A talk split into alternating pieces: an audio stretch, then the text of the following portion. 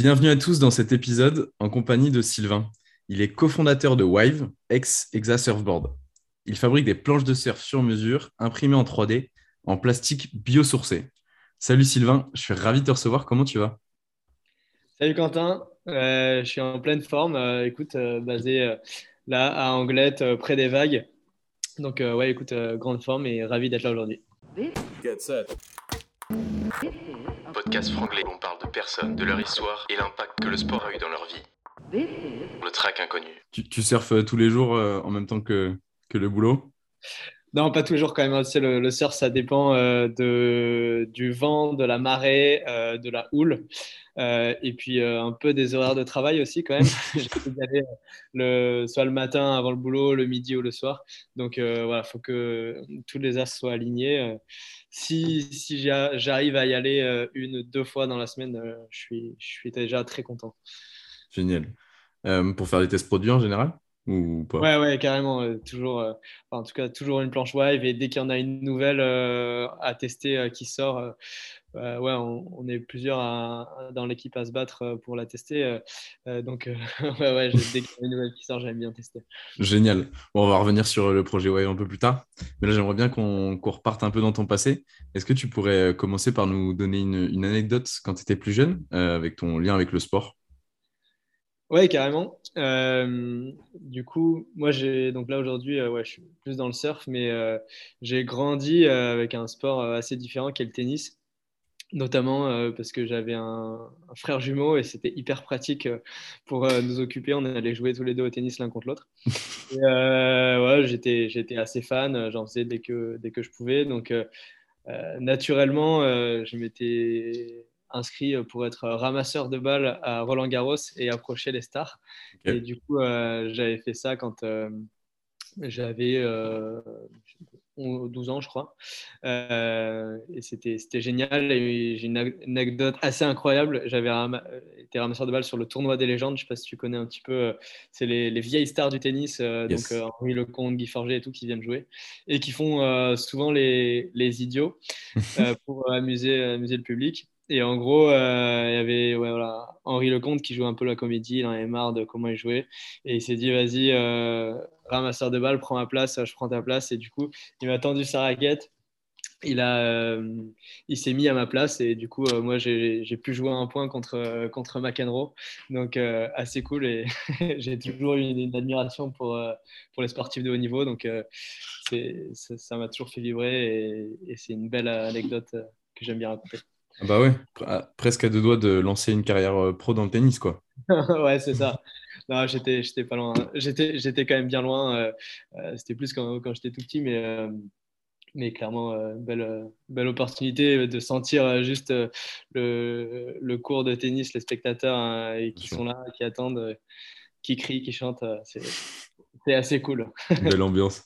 Et donc, ça, c'était quand tu es plus jeune. tu, tu, viens d'Anglette de base non, pas du tout. Euh, je suis né à Montpellier, j'ai grandi autour, enfin, avec un petit passage en Ardèche et je suis revenu euh, enfin, en Ardèche à côté d'Avignon euh, et ensuite ouais, surtout à, Montpellier. et je suis venu à Anglette plus tard pour, pour monter ma boîte. Ok. Et donc, ton lycée, tu le fais vers Montpellier? Ouais. Ensuite? Ouais, donc je fais mon lycée à Montpellier. Ensuite, euh, classe prépa euh, 1G, donc euh, maths, P à Montpellier, dans le même lycée où j'étais, euh, lycée Joffre, très très cool, mhm. qui permettait de faire un petit peu de sport, je pense un peu plus que dans certaines prépas parisiennes, parce qu'on avait des super infrastructures en interne. Et puis ensuite, école d'ingé à Lyon, à Central Lyon, donc juste en face de l'EM Lyon où tu as été sur le campus. Yes. Euh, ton... Quand tu fais un G, euh, le parcours 1G, c'est tu te poses pas trop de questions quand tu es plus jeune, euh, genre en mode sortie de lycée, ou ça vient naturellement?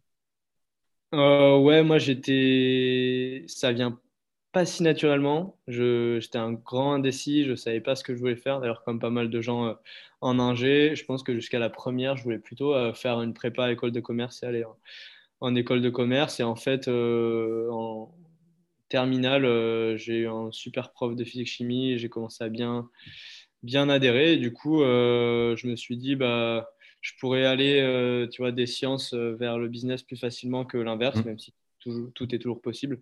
Et du coup, je me suis dit, voilà, un G, un, peu, un peu en mode non choix parce que toutes les portes, enfin, pas mal de portes restent ouvertes. yes. mais, mais ça m'a bien plu. Et donc, avec le recul, tu n'as pas du tout de regret Parce qu'aujourd'hui, tu es dans le business quand même. Enfin, ça reste un business.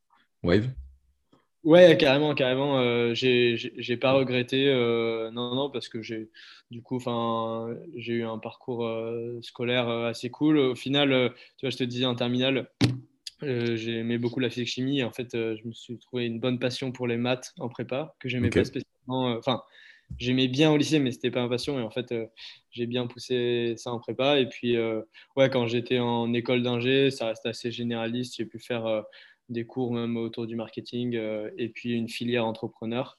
Donc, euh, peut-être pas, peut pas des, filières qui sont encore aussi développées euh, que dans les grandes écoles de commerce. Mais j'ai derrière pu lancer mon projet, me former sur le tas. Donc, non, non, je ne regrette pas du tout. Bien sûr.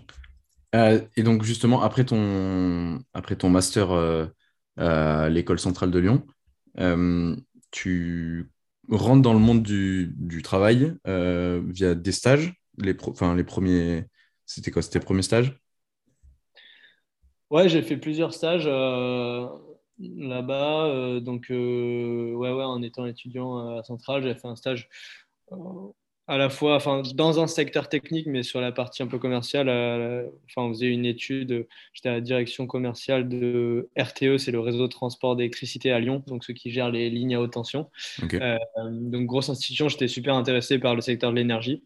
Et, euh, et, donc, très intéressant sur voir comment en fait, on peut désencombrer le réseau électrique quand il y a un pic de demande.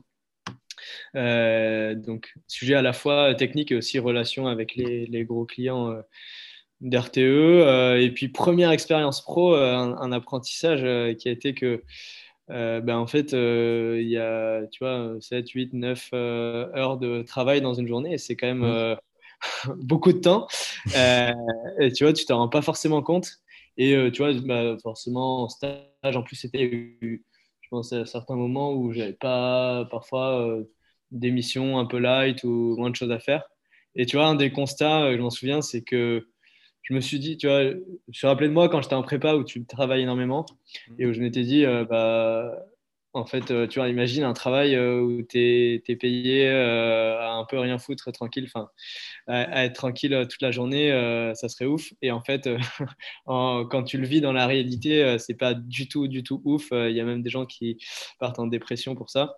donc, un des apprentissages, c'était que bah, une journée de travail, c'est ce qui occupe un maximum de ton temps. Donc, autant vraiment kiffer dans, cette journée euh, et, avoir l'impression de servir à quelque chose. Et puis ensuite, euh, j'ai fait un stage chez EY à Paris euh, dans le conseil en environnement et développement durable sur un sujet super intéressant aussi dans un environnement aussi assez stimulant avec bah, pas mal de, consultants, des gens plutôt bien formés, hyper vifs d'esprit, assez jeunes et tout, mmh. et des problématiques intéressante. Euh, donc, quelle était la question Non, mais c'est ça, c'était juste pour avoir un peu des infos sur, sur tes stages. Euh, donc, ça veut dire que déjà, en sortie d'école, tu avais déjà cette réflexion tournée vers l'environnement, euh, enfin cette sensibilité énergétique. elle est née naturellement ou de famille ou c'était quoi le cadre? Alors, ouais, je, donc je pense qu'il y a eu plusieurs étapes effectivement, euh, enfin, étant petit, j'étais un peu sensibilisé, mais comme c'était euh, à l'époque, je pense que ma, mère était un peu avant-gardiste, euh, tu vois, avec de la nourriture bio quand j'étais mmh. petit, Mais, mais bon, voilà, sans qu'on connaisse hyper bien les enjeux. Et c'est plus quand je suis arrivé quand même en école d'ingé où j'ai vu, je sais pas, je crois que c'était le moment en première année quand il y a le film Demain qui est sorti. je sais pas si tu l'as vu, mais sur euh, bah, les enjeux environnementaux et surtout les, bah, les diverses solutions qui sont mises en place à petite échelle de gens euh, qui, agissent et qui donnent beaucoup d'espoir. Euh, mmh. J'avais été hyper inspiré par ce film. Et, du coup, j'avais creusé le sujet. J'avais, on avait fait un, projet d'étude sur la permaculture Ouais. L'école. et voilà, de, fil en aiguille, bah, j'ai eu envie de m'intéresser plus en plus aux, enjeux environnementaux. Et, et ouais, donc c'était plutôt pendant les études quand j'avais, on va dire, un peu, un peu de temps pour penser à ça, pour pousser cette réflexion.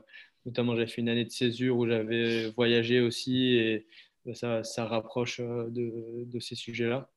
Donc ouais, c'est venu, je pense, quand même quand je suis arrivé en école et que la question se posait de qu'est-ce que je voulais faire de ma vie. Quoi. Ok. Et justement, quand tu étais en école et tu, tu, dis, tu parles de la question qu'est-ce que je vais faire de ma vie est-ce que tu as des moments où, enfin, un moment clé à nous raconter, euh, des choses qui t'ont aidé pour un peu trouver ta voie euh, Peut-être au moment de l'école? Enfin, Ouais, ouais, ouais, non, bonne question. Je, pourrais dire peut-être euh, ouais, deux moments. Bah, justement, en première année, quand on avait des projets à faire et qu'il y a une possibilité de faire un projet entrepreneurial, on s'était mis en place, enfin, on s'était mis en tête, c'est un peu une simulation, mais tu vois, de, sur le long de l'année, euh, construire euh, un peu un, business autour de la, permaculture, enfin, ou une association, euh, et partir de zéro, étudier un peu toutes les possibilités, parler à des gens et tout. J'avais, adoré. Donc, cette fibre entrepreneuriale, c'est un petit peu allumé à ce moment-là. Mais je pense qu'à ce moment-là, j'étais tu vois, je me disais encore, euh, c'est trop cool de monter sa boîte, mais je, je travaille, je vais d'abord, je vais bosser 5 ans, euh, sécuriser, être tranquille, et ensuite je monterai ma boîte, enfin, gagner l'expertise et ensuite montrer ma boîte. Et en fait, euh, je pense le deuxième moment clé, c'est que quand en dernière année d'école, je faisais ma filière entrepreneur, on commençait à, à réfléchir sur l'industrie du surf, voir ses opportunités, à faire des planche euh, plus éco-responsable, aller chercher euh, d'autres niveaux de performance, etc. Et en fait, euh, le moment où je me souviens, c'est quand je devais choisir entre continuer mon projet ou chercher un stage de fin d'études. Et vraiment, je n'arrivais pas à chercher un stage de fin d'études. Enfin, je pense que je sais pas, tu vois, as un forum qui est organisé où tu vas rencontrer des entreprises. Je mm. devais être le mec le, moins convaincant, quoi, tu vois, parce que j'étais le moins convaincu. Euh, et puis, euh, ouais, même euh, voilà, faire une lettre de motivation, quoi, ça, ça, ça m'embêtait parce que, en fait, au fond de moi, j'avais envie de continuer mon, mon projet. Donc, je me suis pas posé la question trop, trop longtemps. Mais ouais, me souviens, il y avait un peu voilà, des, signaux euh, qui, où je me montrais à moi-même que je n'étais pas du tout motivé euh, pour aller chercher la voie euh, classique, stage de fin d'études, puis se faire embaucher derrière, etc. Justement, je, reprends, je reviens sur ton point qui est est-ce que je fais 5 ans d'études ou ensuite je, me lance dans, l'entrepreneuriat? Est-ce que selon toi, c'est important d'avoir ce bagage-là de, de, connaissances ou de, de, vie dans une grande boîte pour se lancer ou est-ce qu'il faut quand même s'écouter quand on est jeune? Sur euh, l'entrepreneuriat, par exemple? Alors, euh, attends, la question c'est est-ce qu'il euh, faut faire 5 ans d'études et monter sa boîte ou, ou 5 ans de boulot et enfin de, ouais, c'est ça, 5 ans de boulot et, ensuite monter sa boîte. Ouais, sur la vie professionnelle, donc moi je peux donner qu'une seule vision qui est la mienne, qui est de celui de celle de, de, la personne qui a monté sa boîte directement en sortie d'études. Je pense que tu vas potentiellement euh, un peu moins vite parce que tu as encore plus de choses à apprendre. Mm. Après, tu as moins de choses à désapprendre.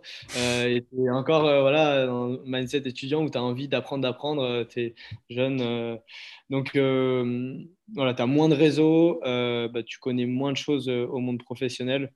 donc, c'est peut-être les, deux points euh, qui font que c'est intéressant de bosser à contre. Euh, enfin, la grosse force, euh, et je pense qu'on partage avec Léo, mon associé, c'est que bah, en fait, tu passes de étudiant à entrepreneur, bah, tu es habitué à un mode de vie d'étudiant, donc tu as un peu rien, à, enfin, rien à perdre. Quoi, tu vois, tu peux.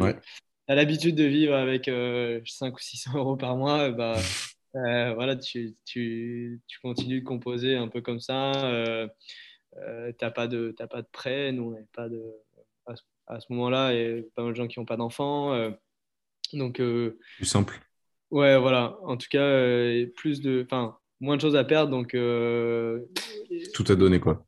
voilà, infini d'énergie. Donc, ça, je pense, ça a été vraiment une, une très grande force. et, donc, ouais, je le regrette pas du tout. Il n'y a aucun moment où je me suis dit j'aurais dû aller bosser trois ans pour plus me former et, ensuite lancer ma boîte. Quoi. tant mieux du coup. Tu fais une belle transition du coup avec le, bah, le, début de Wive. Est-ce que tu peux nous en parler un peu comment le projet naît, comment ça se crée, vos relations et comment vous lancez vos premières planches? Ouais, carrément. du coup, à la base, c'est un projet euh, qu'on a mené un peu dans la dernière euh, année d'études, euh, du coup 2019, début 2019. ça part d'une bande d'amis hyper proches, surtout des, potes de lycée, prépa.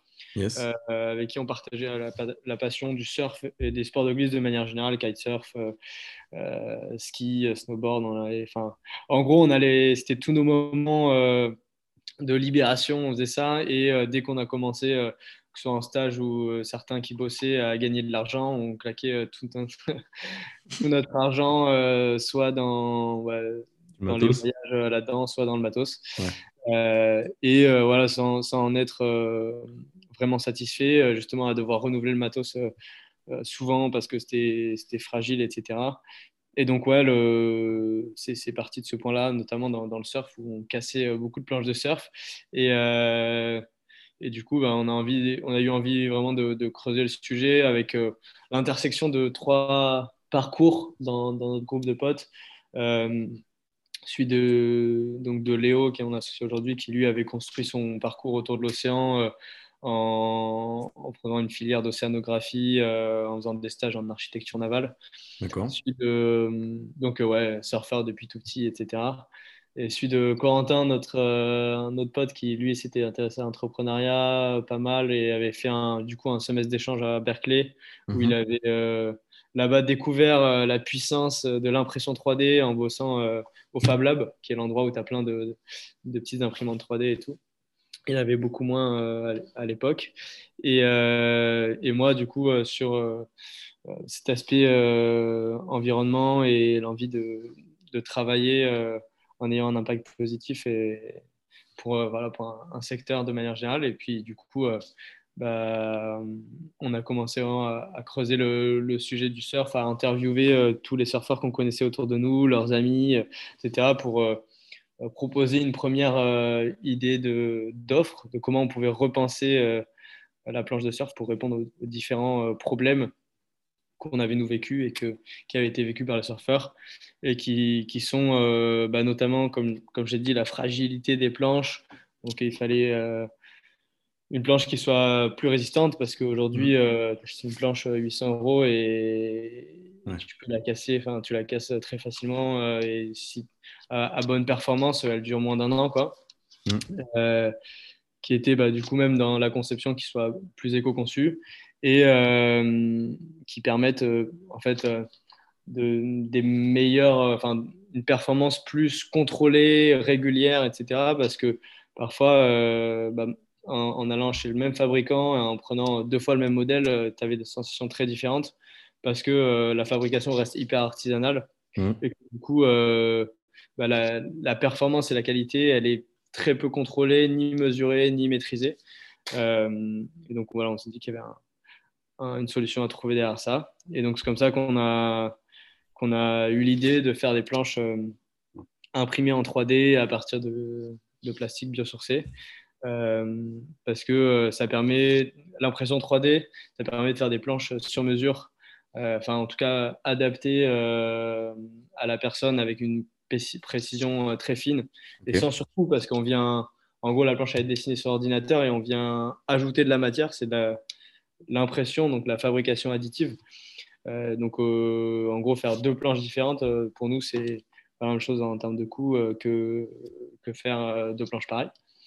Et, et, ça nous permettait d'utiliser plein de matériaux différents et notamment une bonne base de matériaux biosourcés et ou recyclés avec des, des, bonnes propriétés mécaniques donc voilà, ensuite on a commencé à, parler euh, de, de, cette proposition autour de nous, voir comment les gens réagissaient. Mais euh, bah, la prochaine étape, c'était les gens ils disaient bah ouais c'est cool votre idée, mais est-ce que est-ce que c'est possible? Est-ce qu'on peut faire des planches Parce que à, ce moment-là, 2019, donc c'est quand même récent.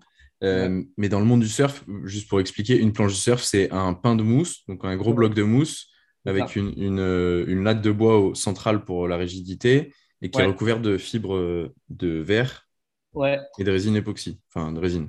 De résine, voilà, soit époxy, soit polyester. exactement.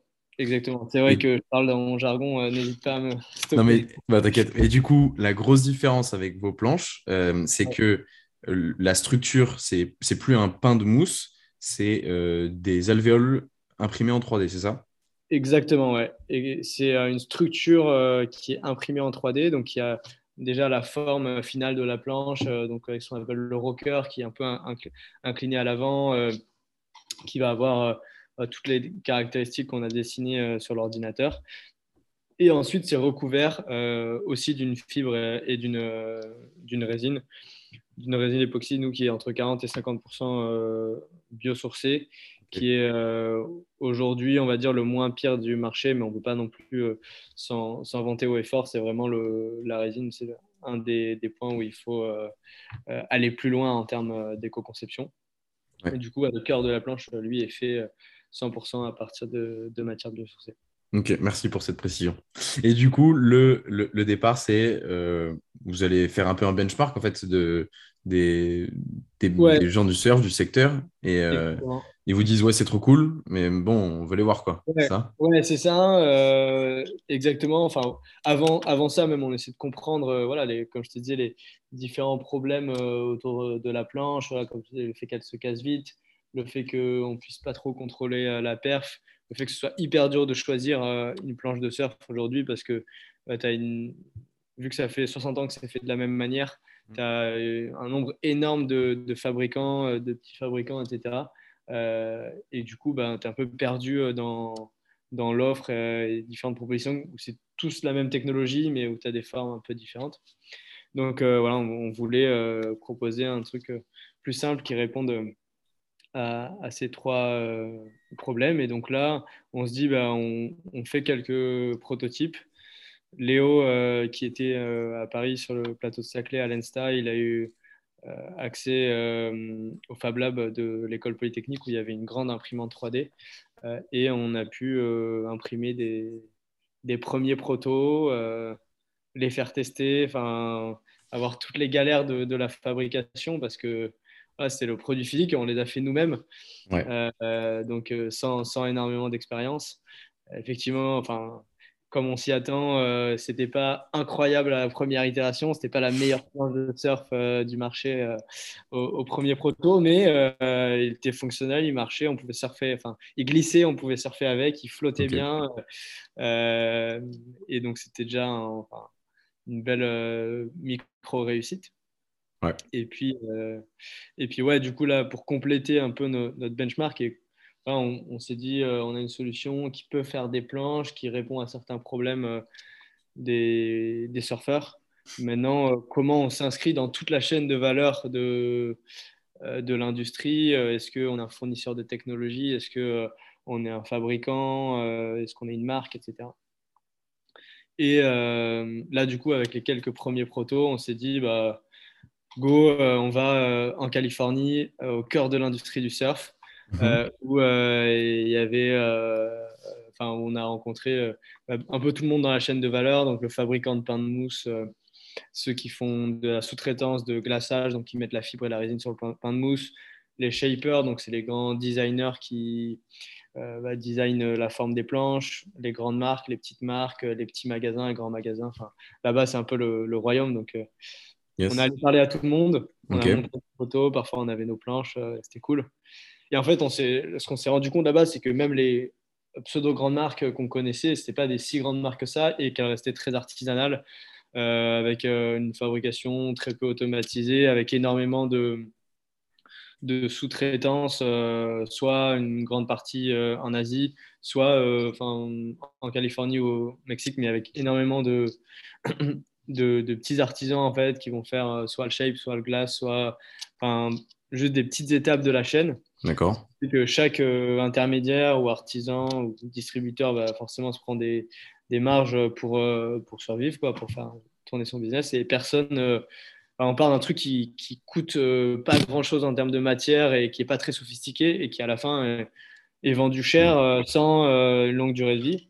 Et donc on s'est dit, voilà, ces gens, ils ont, avec tous ces intermédiaires, ils n'ont pas de possibilité d'innover. Donc nous, en fait, le modèle, c'est d'intégrer tous ces maillons en interne, essayer de, bah, de d'en assembler certains de manière un peu plus intelligente, gagner du temps sur certaines étapes vu qu'on fait tout en interne. Et au moins, ça permet de, de maîtriser nos coûts, maîtriser la qualité, euh, avoir un développement euh, technique sur la performance des produits euh, qui va beaucoup plus vite vu qu'on fait tout en interne. Mmh. Et, et, de créer une marque aussi où, enfin, avec la, c'est un peu le rêve de l'impression 3D, quoi. C'est faire de la production décentralisée. donc, des, créer une marque avec des hubs où il y a les imprimantes, la fabrication des planches et où les gens peuvent venir voir comment sont fabriqués leurs produits, peuvent venir acheter localement proche de leur, spot de surf. Et donc, ouais, suite à ce voyage, on s'est dit, on, crée en fait une marque où il y a toute la fabrication et la techno en interne avec des lieux euh, de production euh, et de vie euh, décentralisés proches des spots de surf. C'est une super belle vision. J'ai une question qui me vient en tête là quand tu parles de votre voyage. C'est comment votre projet a été reçu par le monde du business du surf? Parce que en soi, c'est un peu une, idée un peu disruptive de, cette planche de surf. Ouais, ben, ouais, après, tu vois, en fait, on, on, a adapté un peu notre posture en fonction de qui on avait en face. Euh, on était en gros des, des, étudiants plus plus, etc. Donc, euh, on n'arrivait pas en disant euh, ouais, regardez, on va vous défoncer. Enfin, tu vois, c'était. Parfois même, on se disait on est étudiant, on cherchait à comprendre, etc. C'était plus de l'apprentissage. Après, ouais, on est. Franchement, c'était quand même plutôt assez, assez bien accueilli, notamment par des gens. Enfin, on avait réussi à rencontrer le, le shaper, le mec qui design les planches de Kelly Slater, et euh, donc euh, grosse légende du surf. Et donc lui était hyper sympa et ouais, il disait, euh, enfin, j'adore votre idée, ça va vraiment dans le bon sens de repenser ce qu'il y a à l'intérieur de la planche parce que, enfin, la mousse, c'est terrible pour la santé, pour l'environnement et même pour la planche en elle-même parce que c'est hyper fragile, quoi. Du coup, euh, non, on a été. En plus, les Américains, tu vois, ils sont super. Euh, ça, c'est cool euh, quand tu es, entrepreneur. ils voient, comparé, je trouve, en, France, bon, après, c'est un peu des clichés, mais ils voient beaucoup plus les, solutions que les problèmes. Et du coup, c'est. Ah, tu arrives, tu leur présentes le truc, c'est amazing. Ils voient comment tu peux faire un milliard dans cinq ans. Donc, non, ça nous a pas mal boosté aussi euh, d'avoir des, des, gens qui accueillent bien et euh, voilà, des, Américains qui sont super euh, ouverts et enthousiastes. Ok. Et du coup, retour en France, est-ce que tu peux nous parler un peu de tout le bah, tout l'apprentissage que vous avez eu et le développement que vous avez fait jusqu'à aujourd'hui Ouais, bah, carrément. Du coup, retour en France fin 2019. Et là, bah, on se dit, déjà, on avait hésité à lancer la boîte euh, soit aux États-Unis, euh, soit euh, en France, mais bon, ça coûte vraiment super cher en Californie et, et on s'est dit, on va avoir pas mal de recherche et développement. La, France, c'est quand même vachement bien pour ça. Donc, on s'est dit, c'est où le meilleur endroit en France ou en Europe pour lancer cette boîte La réponse est arrivée assez rapidement avec bah, tous les, sièges sociaux des grosses boîtes de l'industrie du surf qui sont ici, tu vois, entre Biarritz et, et Osegor. Du coup, bah, en fait, on, avait découvert des, locaux dans le coin, on s'est installé euh, très rapidement. Je pense que deux semaines après être rentré des États-Unis, on avait déjà notre petit bureau euh, et un appart dans le coin euh, et on était installé. Et puis, bah, on s'est dit, en gros, il y a deux, deux, grosses choses à valider. Donc là, on avait, on avait déjà notre petit compte Instagram, un petit site internet et tout, et on avait, on s'était dit, bon, bah, pour se motiver, pour tester aussi ce qu'on ce qu'on fait, euh, on va vendre euh, les 15 premières planches. Donc, euh, juste avec la, communauté comme ça et tout, c'était parti assez vite et, donc c'était cool. Et donc maintenant, bah, il fallait faire ces planches et livrer les, premiers clients. Et, et du coup, bah, ça, c'était un challenge. Il y avait deux gros challenges. En gros, le premier, c'était passer de, voilà, des, des 5-6 premiers prototypes qu'on avait fait qui étaient surfables mais sans être incroyable a quand même une, bonne planche que les gens voilà, apprécient vraiment à surfer, recommandent autour d'eux. et le deuxième, bah, c'était construire cette unité de production où on fait on fait tout en interne parce que on, aurait pu sous-traiter l'impression 3D des premières planches, mais enfin si ça avait été possible, mais en fait euh, personne faisait de l'impression 3D euh, grand format en sous-traitance ou euh, sinon c'était 3-4 000 euros juste pour l'intérieur de la planche, donc ça avait vraiment aucun sens sur une planche qu'on vendait à, 800 euros. Donc on s'est dit, bah, go, on le fait nous-mêmes. Et, donc ouais, ça a été les premiers enjeux, on va dire la première phase, ça a été faire des itérations, enfin acheter une première machine, faire des itérations sur le produit jusqu'à ce qu'il nous semble quand même bon à livrer. Et puis bah, ensuite mettre en place.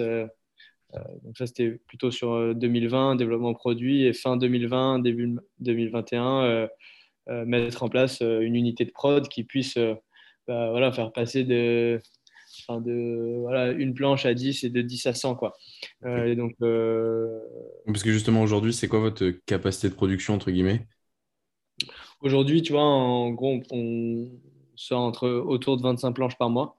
Euh, et ouais, voilà, avec euh, bah, l'unité de prod qu'on a commencé euh, à lancer en milieu d'année dernière. Donc, en achetant des machines, en essayant de ouais, bah, en fait, faire une planche et, et 10, c'est pas du tout les mêmes enjeux. Il y a une notion de répétabilité, de qu'est-ce que je fais, la planche qui est en train de sécher, etc. Organiser le lieu. Et, et donc, ouais, ça, ça se développe quand même. Euh, enfin, notre rythme de, prod augmente euh, chaque mois et, et on vise d'être euh, un peu plus de 50 d'ici la fin de l'année. Ok, c'est une belle progression. Est-ce qu'on peut juste revenir sur du coup ton, ton point de vue, ton parcours de qu'est-ce que tu as appris toi perso sur cette entre, enfin, ouais, ce, ce voyage entrepreneurial jusqu'ici, qui n'est pas fini bien sûr, mais ouais, ouais, bien sûr, c'est que le début, mais je comprends euh, euh, la question. Bah, le, premier, c'est, enfin, je pense, l'importance, enfin, je vois moi au, quotidien de, d'entreprendre avec là ou les bonnes personnes ou juste tout seul si on y met tout seul, mais apprendre à, se connaître et, et interagir avec ses associés. Donc avec Léo, euh, ouais, on, voilà, on se voit tout le temps. On a fait ce voyage ensemble en Californie. Ensuite, on était en colloque ensemble. On, était en colloque ensemble avant ça. Donc, euh, et en fait, aujourd'hui, je pense euh, c'est une des grandes forces de, de, notre projet, de notre boîte, c'est que on, s'entend quand même super bien. On arrive à se dire les choses et même quand c'est compliqué, etc. Et donc, ouais, c'est, en gros j'avais un peu, euh, avant ça, pas forcément euh, euh, estimé l'importance, la différence entre voilà, un associé et un collègue de boulot. Et en fait, enfin là, c'est, on, est, on, est vraiment liés et c'est hyper important. Et ouais, deuxième point, bah, ça a été que ouais, moi, en tout cas, que je, je, sais que j'avais j'ai sous-estimé le temps pour passer, euh, tu vois, de, de proto, euh, de, proto de démonstration euh, qu'on a fait à des planches qu'on peut vraiment livrer, qu'on est fier de livrer, etc. mais à la limite, si, j'avais su à l'avance, vois, tous les différents obstacles, etc., qui auraient, j'aurais peut-être fait, demi-tour. Donc l'idée que j'ai appris, c'est voilà, qu'il il faut foncer. Euh, parfois, les, choses prennent un peu plus de, temps que prévu, etc. Mais ça finit, euh, quand tu crois vraiment, ça finit toujours par, se faire. Donc, euh, j'ai appris à, me donner à fond et à être patient parce qu'à la base, je j'étais quelqu'un de plutôt impatient. Ok, des très bons tips, ça. on arrive un peu sur la fin du podcast, là, du coup. Je vais finir par la question, euh, un peu ma dernière question, c'est est-ce que tu aurais un livre, un média ou euh, euh, un, projet qui, toi, t'aide au quotidien et qui pourrait aider d'autres jeunes à se développer, que ce soit compétences pro, compétences perso?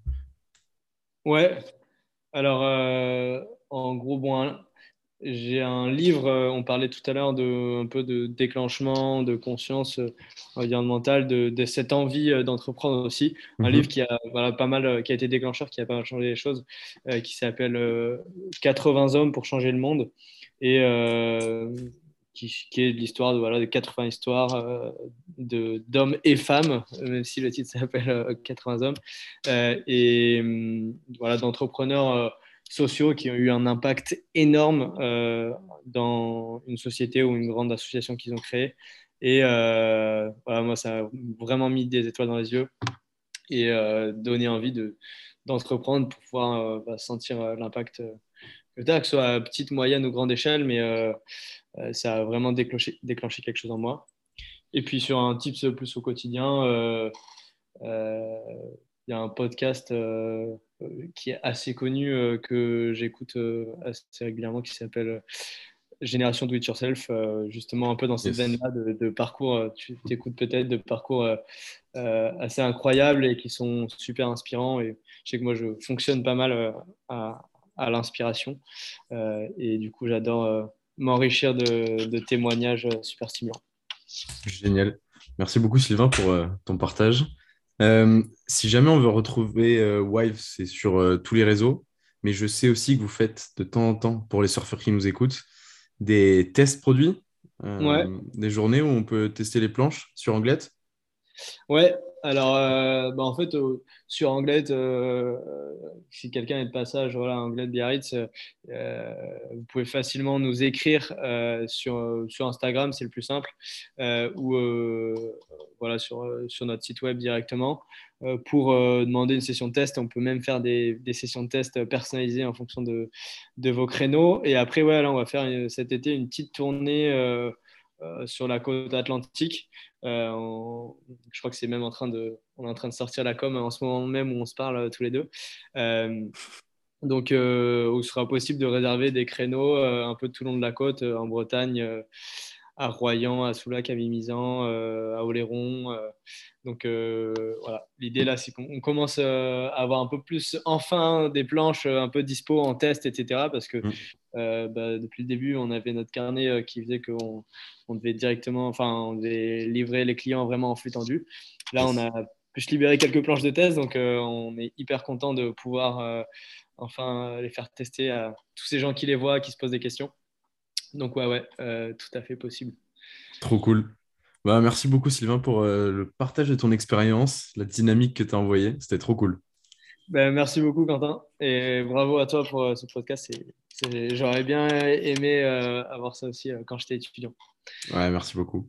Euh, à, très bien, à très bientôt. Ouais, à bientôt Quentin. Bye. J'espère que vous avez aimé écouter cet épisode avec Sylvain. J'ai adoré découvrir son parcours et comprendre la naissance de son projet innovant. N'hésitez pas à noter le podcast 5 étoiles s'il vous a plu. C'est le meilleur moyen pour m'aider à le faire connaître. Ciao